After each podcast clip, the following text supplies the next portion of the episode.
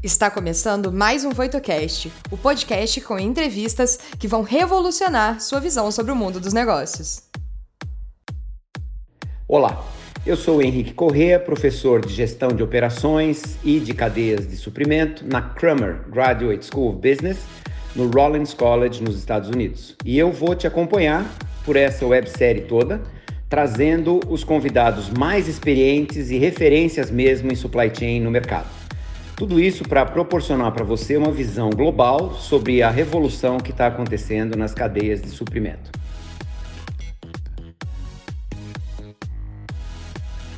Gente, para nossa conversa de hoje, uh, e não é por acaso que uh, foi o meu primeiríssimo convidado que eu uh, pensei quando, conversando com a Voito, a gente desenhou essa série, é o Mário Mori. O Mário Mori, é, além de ser um amigo muito querido é, de muitos anos, é um dos profissionais de, de supply chain que eu mais admiro no mercado. O Mário hoje é, ocupa a posição de Head de Global Planning Excellence da Bayer.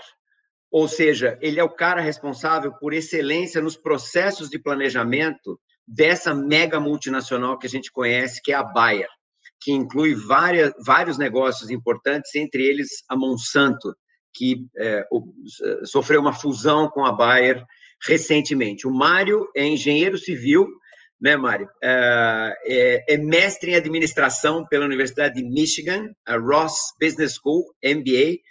Ele é certificado pela Apex em Supply Chain, tem uma experiência enorme em vários é, setores é, da, da, da, economia, é, bastante experiente em uh, bens de consumo rápido, né? Tem uma experiência na Procter Gamble, tem uma experiência grande na PepsiCo. Eu tenho é, acompanhado a carreira do Mário há muitos anos, tenho aprendido muito com ele, interagido com ele em várias é, capacidades, e hoje ele está trabalhando com planejamento é, na, Monsanto, na, na, na Bayer Monsanto, ah, que trabalha com ciências da vida e com produtos né, de agricultura, mas ele vai conseguir falar mais sobre isso que eu. Mas o Mário é um cara é completo em supply chain, porque ele já trabalhou muito com planejamento, muito com o make, né? Muito com o plan, muito com o make, muito com o deliver. É, é, já trabalhou muito com, com logística, já trabalhou muito com, com, com, com gestão de manufatura em si. Então, é um profissional completo que eu acho que a gente vai, é, a gente vai se beneficiar muito dessa conversa com ele. Mário, muito obrigado por estar aqui presente e, e é um prazer. Ah, o prazer é todo meu. Antes de mais nada, agradecer a Voito pelo convite, né, e você principalmente. Acho que você acha que tem alguma capacidade, eu acho que você esqueceu de dizer que você é uma pessoa que tem influenciado muito a minha carreira inteira, né? Eu acho que dos do meus aprendizados, eu acho que a gente como profissional, a gente tem experiências do dia a dia, mas tem pessoas que influenciam a gente, né, no conhecimento, na maneira de pensar. Eu acho que, que você é, tem que dar esse crédito a você, né, não só como amigo, mas como aquele que me, me moldou, que me deu aquela direção para supply. Então, se, se o que você falou tem um fundo de verdade, cara, grande parte é, é você. Então, agradeço o convite. É, tomara que eu possa hoje ajudar, é, trazer alguma, alguma contribuição dos aprendizados que eu tive nessas indústrias, né, e, e bater um papo. Acho que vale a pena essa ideia. Eu adoro a ideia de, de compartilhar. Eu acho que dentro de supply, acho que nós temos uma oportunidade enorme. São diversas cadeias de suprimentos, diversas indústrias. E essa troca, como a gente fala na agricultura, essa polinização cruzada, né, essa ajuda bastante a aprender. Então, é um prazer estar aqui e espero poder contribuir hoje nesse nosso bate-papo. E sempre batendo um papo com vocês, eu, eu vou aprender mais do que de verdade poder contribuir aqui, tenho certeza disso. Você é sempre super gentil, Mário. Muito obrigado. Deixa eu te falar uma coisa, Mário. Você, como eu falei agora há pouco, é um dos profissionais que eu conheço mais experientes no mercado em projeto e gestão de processos de planejamento em supply chain, né? A minha pergunta para você é o seguinte: se você tivesse que tirar agora, rapidamente para nós, quais são os aspectos mais cruciais, mais essenciais de um processo de planejamento, né, para uma empresa como a Bayer Monsanto, que lida com ciências da vida e produtos da agricultura. Ou seja, é, é, um bom forecast, isso é que é o essencial. É um bom SNOP, é uma boa coordenação com fornecedores, clientes, é uma boa capacidade de reação. que, que é que vem na tua cabeça hoje se você tivesse que dizer para alguém iniciando na carreira essas são as coisas essenciais? Uh, acho que, que o, o tema principal é orquestrar. Você, você tocou pontos e processos importantes é, dentro do, do, fluxo de material, do fluxo de informação, do fluxo financeiro, né? Como você faz melhor SNP, como você faz o melhor uh, suas melhores torres de controle, como você faz melhor planejamento de distribuição de materiais.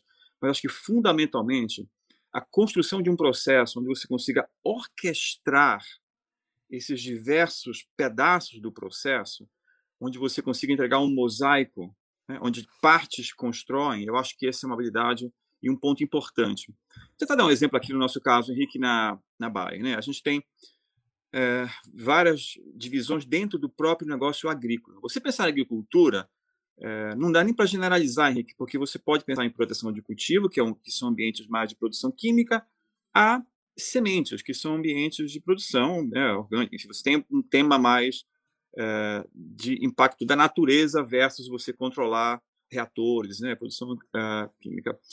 No nosso caso, Nick, nós temos aqui 120 mil SKUs. Okay? Então, nosso planejamento é de 120 mil itens, que são consumidos, em sua maioria, uma vez ao ano.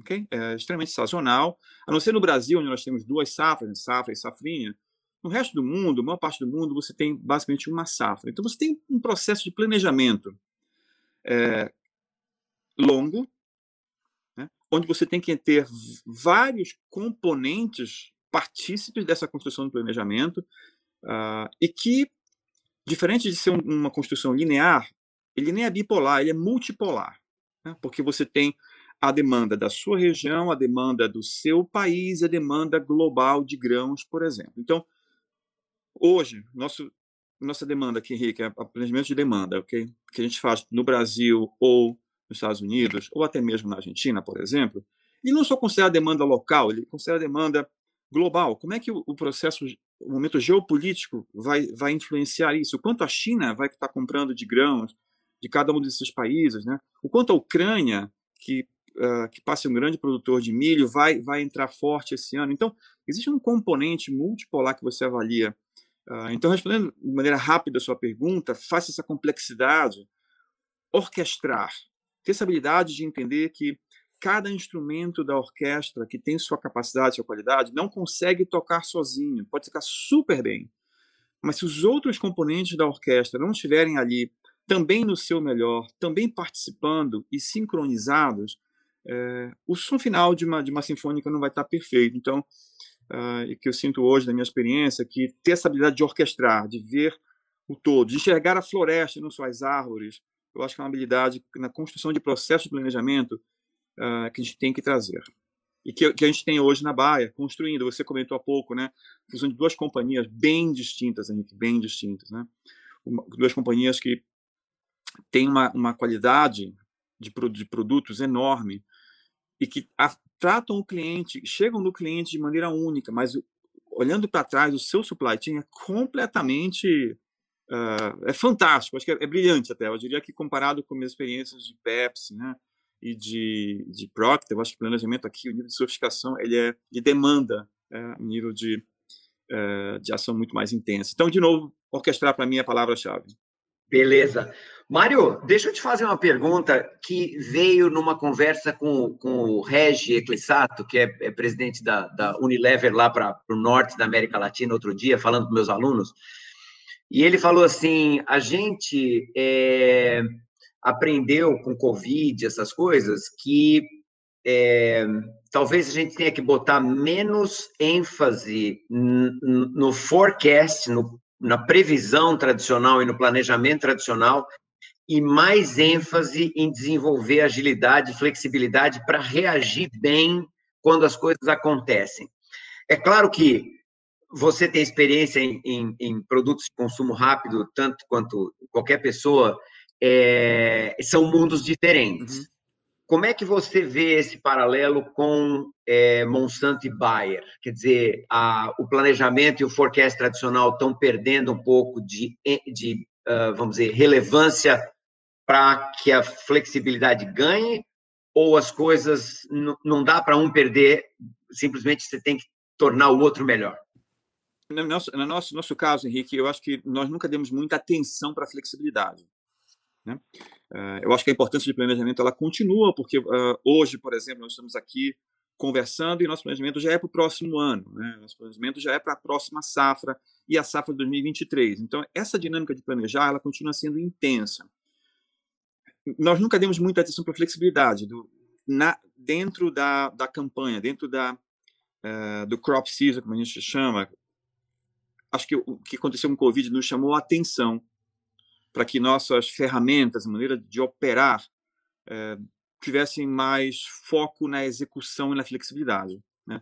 Imediatamente, nós, quando nós sentimos isso, Henrique, nós começamos um projeto em agosto do ano passado para acelerar o Digital Twins, né? porque, da nossa perspectiva, uh, a, a, capacidade nossa de, de simular cenários, de pensar em estratégias e quantificar diferentes momentos, diferentes caminhos a seguir, ela, tava, ela ficou muito atravancada, ela estava lenta demais para a necessidade de, de, decisão que nós tínhamos durante o, tema do Covid, né, o problema com a Covid. Então, sim, é, estava desbalanceado. Eu acho que hoje nós temos uma clareza que a necessidade de ter que ser mais flexíveis, de entender mais modelo de simulação, como simular e como construir esses cenários, ela, ela é mais impactante. E, coincidentemente, hoje nós aprovamos um investimento grande para começar o primeiro projeto no Brasil, inclusive, uh, de digital twins uh, e acho que no, máximo em um ano, um ano e meio a gente tem uh, toda a baia de agrícola uh, com digital, digital twins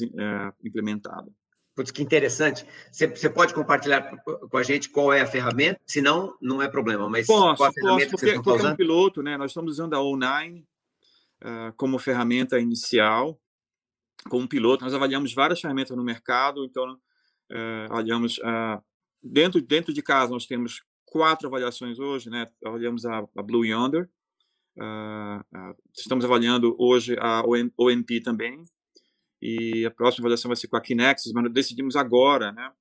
Caminhar com a O9 como como até como momento de agilidade, que caminhamos, caminhamos, ok? nosso momento agora não só tendo a, a plataforma Digital Twins, como é que você cria toda todo esse landscape para planejamento, né? Uh, que tipo de ferramentas vão ajudar a gente nesse caminho? Para que você falou que era o nosso, nossa, acho que nosso calcanhar de Aquiles, essa agilidade. Acho que nós sentimos na pele nesse ano que essa falta de agilidade, essa, esse momento longo para tomar decisões, que parecia não ser tão importante, tomaram uma relevância enorme. Então, sim, uh, eu sinto não a perda, no nosso caso, de foco em planning, mas muito mais uh, impacto no, a flexibilidade. Mas se eu estivesse em bem de consumo hoje, Henrique, é, eu tomaria essa decisão é, de diminuir é, um pouco o foco no, na, na, demanda, porque eu acho que a gente investiu muito, muito, muito recurso, muito virou até uma certa conveniência para algumas indústrias. Ah, não, a gente não tem um bom supply porque a, a demanda é ruim. E eu acho que é, é, tava, ficou conveniente. Eu acho que ajustar isso melhor, modelos operativos em que você consegue ser mais flexível, consegue ser mais ágil, eu acho que trata de maneira diferente. E muitas vezes, Henrique, eu sinto que esse foco tem que ser também para fora das empresas, né, com nossos fornecedores e nossos clientes. É, nós avançamos muito fortemente ano passado com o CPFR, com nossos maiores clientes é, globais, até o nosso maior cliente da Baia global, não só de agricultura, é, também farma e, e consumo, que é uma empresa nos Estados Unidos chamada Land O'Lakes. Você que está aqui conhece, né? A Land O'Lakes. E nós temos um processo grande com eles, nós fazemos hoje um CPFR, que é um pouco mais dessa extensão, da, de novo, do primeiro tema de orquestrar. Segundo, de como você cria agilidade para operar. Como você cria é, processos de planejamento que sejam mais lean, que você consiga agir, agir e atuar mais rápido. Mário, se você me permite, assim, a escolha do Land O'Lakes, que eu sou cliente, na verdade, eu, eu consumo manteiga Land O'Lakes. É, o, o, a escolha de Land O'Lakes foi porque eles eram os maiores clientes ou porque eles estavam mais alinhados com vocês nos, nas dinâmicas de planejamento e nessas iniciativas mais contemporâneas? A vantagem da Land O'Lakes Winfield é que eles têm um braço em consumo e um braço em agricultura, né? Eles são uma grande cooperativa onde é, é, eles têm essa capacidade de se movimentar. Então, nossa, nossa, nosso, nosso approach inicial com eles foi por para eles entenderem essa oportunidade, serem, eles, eles serem muito visionários também, não só por serem os maiores, tá? Eu te confesso que é, começou até por uma conversa minha com o líder de supply deles num evento da Gartner, num almoço, onde surgiu essa conversa, isso caminhou, uh, e hoje a gente tem uma operação, diria, significante com eles, com o CPFR, e algumas semanas atrás eles até propuseram, puta, a gente não quer mais nem fazer demanda, a gente quer passar informações para vocês, vocês tomam conta de tudo para a gente. Então, esse nível de conexão e de parceria, eu acho que traz mais agilidade, traz mais, é, acho que traz mais consistência ao principal, Henrique, que é o, é o momento da verdade. É o momento da verdade? Quando o cliente compra nossos produtos. Independente do que você faça internamente nas suas empresas, como você estuda seu supply, se o seu cliente não compra o seu produto, tudo aquilo que, que você construiu ficou sem valor. Né? Eu acho que eu queria ver um ponto, talvez, em, em, a somar a sua primeira pergunta, quando eu falei sobre orquestrar, é entender qual é a jornada do cliente que, do seu cliente, da sua companhia. Como é que você impacta essa jornada? Como é que faz essa jornada ser entendida? E como é que você cria modelos de negócio? Eu acho que nós, de, de supply, eu fui criado numa, de uma maneira construída na Procter, depois na, Santo, na Pepsi, de construir modelos, de estruturar processos. Mas eu acho que o nosso nós temos que mudar a perspectiva, entender que nós podemos construir modelos de negócio também. Né? Nós podemos, junto com a área comercial de estratégia, criar maneiras diferentes de operar para que aquele cliente não só tenha uma experiência melhor, mas que ele também, ele também vença com você. Então, o processo de CPFR com a, a Lando Lex é um exemplo. Você sabe aí que a gente está num processo grande aqui nos Estados Unidos de lançar venda de soluções e não mais produtos, não mais vasilhames ou saco, saco de semente, né, mas vender a solução final para o cliente. Então, isso tem, a, acho que é o papel de supply também, é sair dessa posição de ser é, um de suporte ao negócio, a ser habilitador. Eu gosto, eu gosto muito dessa, dessa possibilidade de, de habilitar. acho que o papel de supply, a gente vê, acho que a Covid trouxe isso para a gente, Henrique, para todas as indústrias, a visibilidade de que supply tem um papel muito mais importante do que até ele mesmo, que nós acreditamos que possa ter. Né? eu acho que é o, é o nosso momento. Acho que a nossa, é para aqueles que estão ouvindo a gente hoje, entender que o potencial que existe nessa parte da organização ele é gigantesco. Que depende de nós, com conhecimento, entendendo uh, o negócio, entendendo o, o, que o cliente precisa, como nós operamos, como nossos fornecedores operam. Acho que se nós conseguirmos colocar isso num bom contexto, Uh, acho que o nosso potencial é enorme. Então, você que está ouvindo a gente, uh, essa oportunidade. Eu acho que ela pode ser única para você. É um momento histórico que a gente vive hoje como organizações de disrupturas. Né? E como a gente vai operar. O que o Henrique comentou agora há pouco de qual é o balanço de, de forecast, de, de, de previsão de demanda ou de execução. Acho que é, é nosso momento agora de criar, de desenhar e de liderar. Maravilha, Mário. Deixa eu te falar uma coisa. É quando você pensa nos processos de planejamento de uma empresa global como, como o Bayer slash Monsanto, né? Como é que você mede sucesso dos processos de planejamento da Bayer Monsanto hoje em dia? Fica, nós temos aqui uh, de quatro indicadores importantes. Né? Uh, o primeiro e prioritário serviço ao cliente.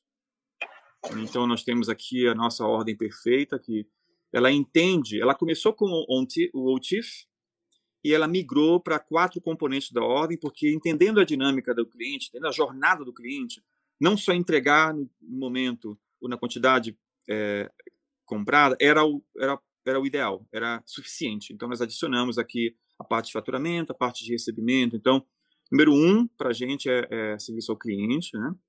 É, número dois é a parte de cash, a parte de, de cash flow, né? quanto a gente tem, como é que está gerenciando de maneira eficiente essa companhia gigante, que, né, que tem, de novo, 120 mil SKUs, como é que a gente, diferentes supply chain, diferentes segmentos de supply aqui dentro, então, de novo, é como é que a gente trata uh, a parte de working capital.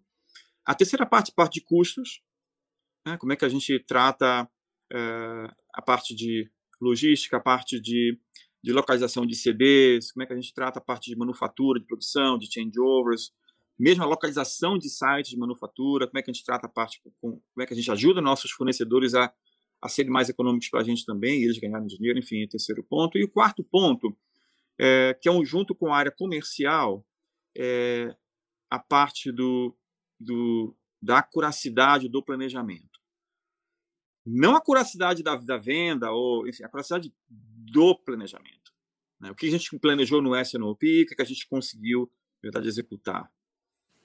Interessante, interessante. Mário, eu tenho ouvido de, de, de, colegas, né, que são líderes como você de, de supply chain, que os processos de planejamento é, têm sofrido algum tipo de mudança com o Covid, né? É, por exemplo, Sales and Operations Planning. A Unilever está dizendo o seguinte: é, primeiro lugar, estávamos gastando muito tempo demais com, com Sales and Operations Planning, as pessoas estavam muito, é, vamos dizer, dedicando muito do seu tempo para gerar informações, etc., e pouco para, de fato, gerar valor. Então, a gente simplificou o processo de Sales and Operations Planning. Além disso, nós diminuímos a periodicidade, não é mais mensal, porque a gente não pode mais dar esse luxo. É, e até o horizonte reduziu um pouco. Eu queria que você elaborasse um pouco se há, se está havendo mudanças no processo de planejamento em razão Covid, e depois, se essas mudanças, da tua visão, se elas vieram para ficar, ou se quando Covid atenuar, as coisas voltam ao normal? Dois pontos, Henrique. Eu acredito bastante nessa, nesse caminhar. E vou dizer porque eu acho que eu acredito no caminhar. Eu acho que hoje as ferramentas que estão sendo disponibilizadas, é, o, as capacidades digitais de operar, de como operar, trazem uma habilidade de, de trabalhar a, a execução de maneira muito diferente hoje. Rapidamente você consegue fazer simulações uh, e, e, te trazer para a mesa cenários que no passado demorariam, demorariam muito tempo. Então, existia uma carga muito grande em, em, em forecast, porque acho que havia uma lacuna importante na execução, que hoje eu vejo que os modelos de operação, como Digital Twins, a parte das fábricas virtuais, os modelos de simulação, são, estão trazendo para a gente essa facilidade. Né? Eu, eu, vi, eu estive na Califórnia vendo uma torre de controle maior produtor de impressoras, vou comentar aqui, né? é uma coisa, é fantástico a, a, capacidade que eles têm de reagir uh, e ainda ser eficiente. Então, nem, eles nem precisam ter muito SNOP mais, porque eles são tão bons né, em, em como gerenciar a dinâmica da execução com modelos matemáticos e analíticos que perde um pouco de, do, desse, desse valor, né? mas porque existe essa capacidade. Então, número um, eu, eu acredito nessa tendência. Okay? Uhum. Eu, eu, eu, sou, eu sou favorável a isso também. Quanto ao, ao, ao, horizonte, eu acho que o horizonte depende muito das decisões que você toma baseado naquele horizonte específico. Né? Se, no, no nosso caso, eu, a gente demora 12 meses para um, é, tomar uma decisão sobre um ingrediente ativo, eu talvez precise consolidadamente fazer um forecast para que ou uma previsão daquele ingrediente ativo. Mas eu acredito, número um, sim, eu acho que existe uma tendência a migrar para você ter mais capacidade na execução. No nosso caso, eu vou comentar um pouco do onde eu acho que o SNOP tem um papel também. Eu acho que o SNOP, além do papel de, de alinhar e integrar, para no nosso caso, após uma aquisição, ele tem funcionado como um é, agregador de cultura também, e até mesmo de conhecimento. O SNOP tem um papel nesse sentido. Né? Você tem líderes novos, você tem pessoas caminhando, conhecendo de negócios diferentes, quando você tem aquisições, faz parte. É como se fosse um, aquele ritual de de elemento, ele, ele também é importante nesse momento. Então, para nós, que acabamos de sair de uma aquisição, Henrique, é, ainda, nós ainda mantemos um peso importante, muitas vezes nem, nem por causa dos números que virão, mas pelo alinhamento que, que vem do SNOP. Super interessante. Me lembra um pouco aquela, aquela ideia de, de dynamic capabilities, né? Uhum. Você utilizar determinados processos como aprendizado para a organização. Quer dizer, você pode chegar no mesmo ponto final por vários caminhos. O, alguns caminhos te favorecem o aprendizado organizacional. É isso que você está me falando. Você está me dizendo, pô, é, eu, eu, eu prefiro é, tomar um pouco de cuidado com o processo de SNOP, não só pelo resultado que ele pode me dar, mas pelo processo e o que, que ele representa culturalmente para alinhar, até linguagem, né, Mário? Sim, até sim. tecnologia, as pessoas falarem a mesma língua, né? Muito interessante é que esse esse, no ano passado, nós temos aqui o como prêmio do presidente, né? Ele escolhe quatro projetos e e curiosamente o único projeto de supply, de product supply todo que foi para essa premiação como candidato foi o projeto de SNOP após a aquisição. Ah. E curiosamente ele foi recomendado pela área comercial. Oh, que interessante. Como um dos melhores processos de integração. Então, voltando, eu acho que eu concordo e vejo isso acontecendo, eu quero que isso aconteça aqui na Bahia também, mas vejo ainda que nesse momento inicial ele ainda demanda uma certa um certo tempo para que a gente consiga solidificar é, esse pensamento. E você falou uma coisa interessante também que eu sinto, o que a gente vê no futuro, dos modelos que a gente vai operar, eu acho que não é mais nada linear, sabe, Henrique? Eu acho que no passado a gente já tem um modelo Toyota, então vamos caminhar naquele modelo, né? Os modelos digitais hoje, o modelo como a gente vai operar, eles são muito interativos, então é, essa coisa de, de saber que tem um, um destino sólido, concreto, não dá mais para crer nisso, porque enquanto você está implementando, eu falei de quatro ferramentas aqui, ok? Falei, posso falar da Kinax, ou, ou OMP, ou, ou Nine, ou Blue Yonder. Daqui a cinco anos eu não sei se essas ferramentas serão aquelas que estarão lá. Então, essa dinâmica de como você opera os processos, as companhias e nossas carreiras, isso vale para que, que nós que estamos aqui né, nessa conversa, que estamos ouvindo, é, você tem que estar preparado para para lidar com ambiguidade, né? Eu acho que eu tenho ouvido bastante muitas perguntas. Pô, Mário, como é que agora? Qual o perfil perfeito do, de uma pessoa de supply, né? E a primeira coisa que me vem à cabeça, Henrique, é que lidar com ambiguidade é, tem que ser é, condição número um. Se você está preparado para isso, você lida bem com ambiguidade, supply chain planning é uma área que você vai ter sucesso. Se você tem muita dificuldade com ambiguidade, eu recomendo não venha para cá porque vai ser mais difícil, mas, mas se você adora ambiguidade, essa é uma área sensacional. Você pode criar, você pode ser criado, você pode transformar e ser transformado. E eu acho que você pode, voltando ao ponto que eu comentei, de ser um habilitador do negócio, de criar modelos de negócio para sua companhia. Maravilha. Mário, você citou Digital Twin, você citou é, simulação. Se a gente pensar nas, no conjunto de novas tecnologias que, de repente, a gente está chamando de indústria 4.0, né? inteligência artificial, aprendizado de máquina, blockchain, seja, sejam quais forem essas tecnologias, quais são aquelas, além das que você já falou, que você acha que vão trazer mais ruptura para a gestão de supply chain de uma empresa como a Bayer, Monsanto? Uh, nosso caso, que eu já comentei de dos Digital Twins, eu acho que aí tem um componente importante de fundação, até para que você possa é, pensar em, em, saltos maiores. E eu talvez colocasse, eu vou, deixa eu dizer, um que eu não sinto, não vejo com tanto impacto e um que eu vejo com muito impacto. Eu não vejo muito impacto no nosso caso blockchain, que eu acho que ainda, ainda não é, não sinto agora uh, que nos ajudará tanto. Mas a inteligência artificial uh, tem nos ajudado bastante. Nós fizemos um projeto ano retrasado com o Google, uh, uma parceria até de investimento conjunto, né? E que tem dado bastante resultado, de novo, no Brasil até foi esse, uh, esse projeto, usando um pouco de inteligência artificial para fazer planejamento de distribuição, né? Fazer DRP, e acho que a gente conseguiu capturar coisas que nós não imaginávamos. Então, caminhar naquele no momento onde você pode, pode ter decisões autônomas, né, que você possa utilizar a inteligência artificial para processos onde você não precisa estar tão fortemente neles, né, eu acho que é um caminho. O que eu vejo, Henrique, é um caminho onde nós aqui, aqueles que nos ouvem também, é, muitas vezes hoje nós ainda usamos muito músculo e cérebro, né? Eu acho que eu queria que nós tivéssemos a capacidade de usar a nossa inteligência, nossos cérebros muito, muito mais intensidade, menos nossos músculos. Músculo para capturar dado, para digitar informação, é, discutir. Eu acho que eu queria que a gente usasse mais a, o poder de análise, né? e, que, a, e que no caminho a máquina nos ajudasse a simular, a trazer as opções. Eu acho que com inteligência artificial, esse eu acho que para nós é um caminho interessante. A gente tem investido bastante nele, Henrique. Maravilha.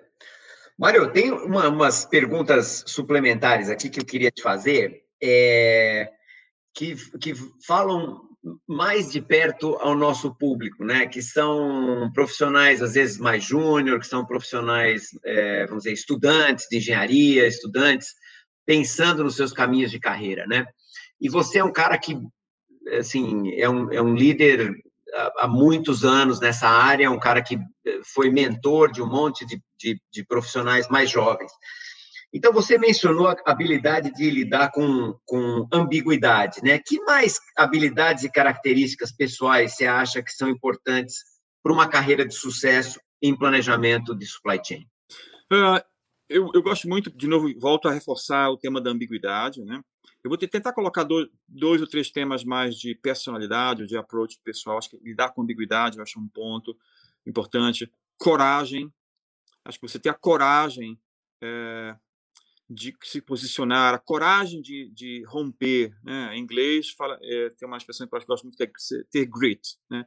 E o uhum. G de grit é ter guts. Então, você ter a coragem de se posicionar, a coragem de romper, a coragem de, de, de demonstrar suas vulnerabilidades, mas caminhar e lidar bem com o desconforto. Então, o segundo. O terceiro ponto, é, eu acho que é o tema de, de comunicar, de influenciar.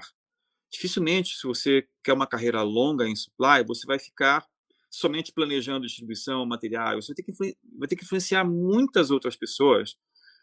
E quando você pensa em transformar, você vai tentar levar alguém para um lugar onde aquela pessoa nunca esteve. Né?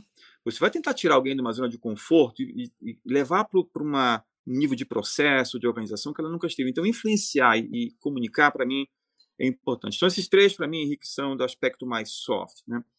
Acho que do aspecto mais, mais hard, tem o tema se aprofundar é, no tema analítico. Eu acho que pesquisa operacional, você entender to, toda essa dinâmica, você, você lidar bem com essa com a parte quantitativa é mandatório. Eu acho que isso faz parte, tem que estar no seu DNA, se não for vai ser muito difícil você ter uma carreira longa dentro de dentro de, dessa área, né? Eu acho que também outro o segundo tema é como você entende o negócio, como é você entende negócio, né? E para que você saiba onde você trata aquele tema de orquestrar. E acho que por último é uma é uma sede pelo conhecimento. Né? Quando eu e o Henrique tivemos nossa primeira conversa, eu lembro claramente até hoje, tanta coisa mudou e eu me sinto ainda um trainee pela quantidade de coisas que eu ainda não sei e que faltam. Então, essa característica de, ter uma, curiosidade intelectual constante, é, eu acho que nos rejuvenesce e acho que traz para a gente essa, essa ambição, essa, essa condição de nunca estar preparado. Então, acho que sei que foi longa a resposta, Henrique, mas para são os pontos que eu considero. Tão longa quanto profunda e perfeita. Deixa eu te perguntar uma coisa, Mário. Como é que você vê as perspectivas para carreira? Alguém que está pensando em uma carreira em planejamento de supply ou em outras áreas dentro do supply chain. Você acha que planejamento é uma carreira promissora? Ah, mas muito, muito. É... vou contar, vou contar uma, um aspecto pessoal aqui, né? Quando a Monsanto foi comprada, eu venho da Monsanto, né? Eu era o líder naquela época global de, de serviço ao cliente, de, de logística, né? e me perguntaram se eu queria ficar, eu passei pelos processos e tal, e eu disse que eu, que eu queria ficar, não onde estava me oferecendo, eu queria ficar em planning, em planejamento. Né? Mas por que eu queria ficar em planejamento se tava, minha vida estava tão confortável, né, onde eu já estava? Porque eu acho que planejamento, não só para uma aquisição, como para qualquer empresa, é, é a espinha dorsal de como a empresa opera. Né? É dali que vem as decisões mais impactantes para aquele negócio, é dali que vem é, o caminho para que aquela empresa seja eficiente para o cliente, que ela seja efetiva nos seus, nos seus ativos. Para mim, o planejamento tem essa capacidade de estar conectada, né? de novo, como sendo esse, esse esquema neurológico, com toda a organização. Então, eu acho que se você gosta de estar presente, se você gosta de ser protagonista, planejamento é a sua posição, é a carreira que você é, deveria seguir. E, e, de novo, se você, quer, se você assume esse protagonismo, em planejamento, você abre portas para diversas áreas da companhia. Para a área financeira, para a área comercial, para a área de estratégia. Não, não existe uma limitação dentro do planejamento. Então, eu sei que eu estou aqui, né? Falando de planejamento. Eu tive a chance, Henrique, de estar em compras, em manufatura, uh, em logística, atendimento ao cliente, qualidade, planejamento, e eu posso dizer que é, essa carreira de planejamento, ela de verdade, ela, se você, de novo, volta, se você quer ser protagonista, é aqui. É aqui que tem que estar. Mário, perfeito. Deixa, deixa eu fazer, se, se você me permite, fazer uma, um sumário rápido dessa nossa conversa hiper produtiva aqui, que eu, alguns pontos eu tomei nota aqui, é, que eu acho que foram super interessantes. Em primeiro lugar, é a ideia de que é, não existe esse trade-off entre planejamento e forecast e execução e flexibilidade. A gente não pode se dar o luxo de ter esse trade-off. A gente não pode se dar o luxo de falar agora é mais é, ênfase em execução e flexibilidade e a gente deixa um pouco para o lado o planejamento. Não, na verdade, o planejamento continua importante, mas a gente tem que se tornar melhor em execução. Então, esquece, não tem trade-off, as duas são absolutamente importantes. Uma outra coisa que eu acho que ficou é, alto e claro da tua mensagem é, essa história de que tudo começa e termina no cliente, né? É, a ênfase que você, como um cara de planejamento, como um cara de supply chain, coloca na jornada do cliente, né? Quando você mede, é, vamos dizer, satisfação do cliente, não só como o TIF, que é o tradicional que a gente fazia em, em supply, né? Se a ordem chegar no prazo inteira, perfeita, etc., tá ótimo. Você fala, não, não, não, eu tenho que pensar na jornada do cliente, eu tenho que pensar como é que eu faturei, eu preciso pensar como é que eu recebi, eu preciso pensar como é que ele me ligou e eu atendi um telefone ou não, resolvi um problema dele, entreguei na, no, no, primeiro prazo que ele tinha me pedido, ou tive que renegociar várias vezes, toda aquele, aquela riqueza de, de perspectiva que é, a jornada do cliente traz, né? Além, eu achei super interessante, porque essa foi, esse foi o ponto primeiro que você colocou. Em segundo, embora eu, eu sei que você não falou em ordem de importância, mas de certa forma tem um, um quê de, de importância. Segundo, cash. Segundo, terceiro, custos. E quarto, acurácia de planejamento. Né? É, é, o que é interessante, porque se você pergunta para qualquer pessoa que, vamos dizer, há 25 anos é, é, foi congelada, trabalhava em, em, supply chain e acordou agora, a pessoa ia falar custo, custo e custo, né? Tinha um pouco essa impressão que, que é, supply chain existe para reduzir custo, é uma extensão da, da lógica tradicional de operações, né? Re, reduzir custo e acabou. Outra coisa que eu achei super interessante que você falou, Mário, é é a questão de processos de planejamento, e a gente centrou no SNOP, mas eu acho que isso vale para outros níveis de planejamento também, que é aquela história que, assim, olha, não interessa que é, execução passou a ser muito mais importante, alguns processos de planejamento ajudam as pessoas a uniformizarem linguagem, a aprender a se colocar um no, no, na, na, na, pele do outro, né? Então, o cara comercial vai entender o que, que o cara de operações tem de dificuldades, o cara de operações vai entender o que, que o cara comercial tem de dificuldades, e no fim das contas a gente acaba chegando numa, numa solução para a organização inteira e não para determinadas funções, né? Correto. Então, eu acho que essa ênfase que você falou de processo é tão importante quanto o resultado, eu acho que é, é, é precioso. E por final, na discussão de tecnologia, é, achei super interessante você falar também, porque está se falando muito de blockchain, e eu entendo, você falou para a gente não está impactando muito, pode ser que no futuro seja diferente, até porque a tecnologia ainda está incipiente, né? Mas essas coisas da, da inteligência artificial que permitem a gente liberar tempo desse recurso que a gente carrega entre as orelhas para fazer mais é, análise, usar até intuição, mas apoiada por dados, melhor. A gente consegue livrar esse tempo é, e, e, e, trabalhar com sistemas híbridos, tecnologia e pessoas da melhor forma possível, né? E a última mensagem, eu acho, é que, assim, meu, se você está querendo ser protagonista na, nas, nas corporações, supply chain e supply chain planning, acima de tudo, é um lugar para você estar. Tá. Uhum. Faltou alguma coisa, Mário? É, eu acho que só, para mim, esse último tema, eu acho que talvez o mais importante, porque somos nós, as organizações são feitas pelas pessoas, né? E, e que o grupo que está assistindo hoje aqui, você que está nos assistindo, pense sempre nisso, porque no fundo das organizações, as decisões serão tomadas por nós, por vocês, né? E eu volto assim, mas se você, você quer ser protagonista, você vai ter essa a capacidade de você fazer o que você quiser, né? Então, nesse voo, não seja passageiro, seja tripulação. Acho que ser protagonista, protagonista é arriscado, tem muito mais dificuldades, mas eu garanto que o voo é muito mais é, prazeroso. Henrique, né? acho que você capturou até melhor do que eu imaginava aqui, do que tinha pensado até. Acho que você muito bom. Estava tomando nota aqui, tudo que você falou. Mário, super obrigado. Eu sei como é difícil um cara que nem você achar tempo para a gente. Aí a tua, tua agenda eu sei que é super complicada, liderando uma organização enorme dessa, global. Mas eu acho que essas mensagens tuas vão ser super, foram super úteis para mim. Aprendi muito e eu sei que a nossa plateia vai aprender é, demais é, com, com isso.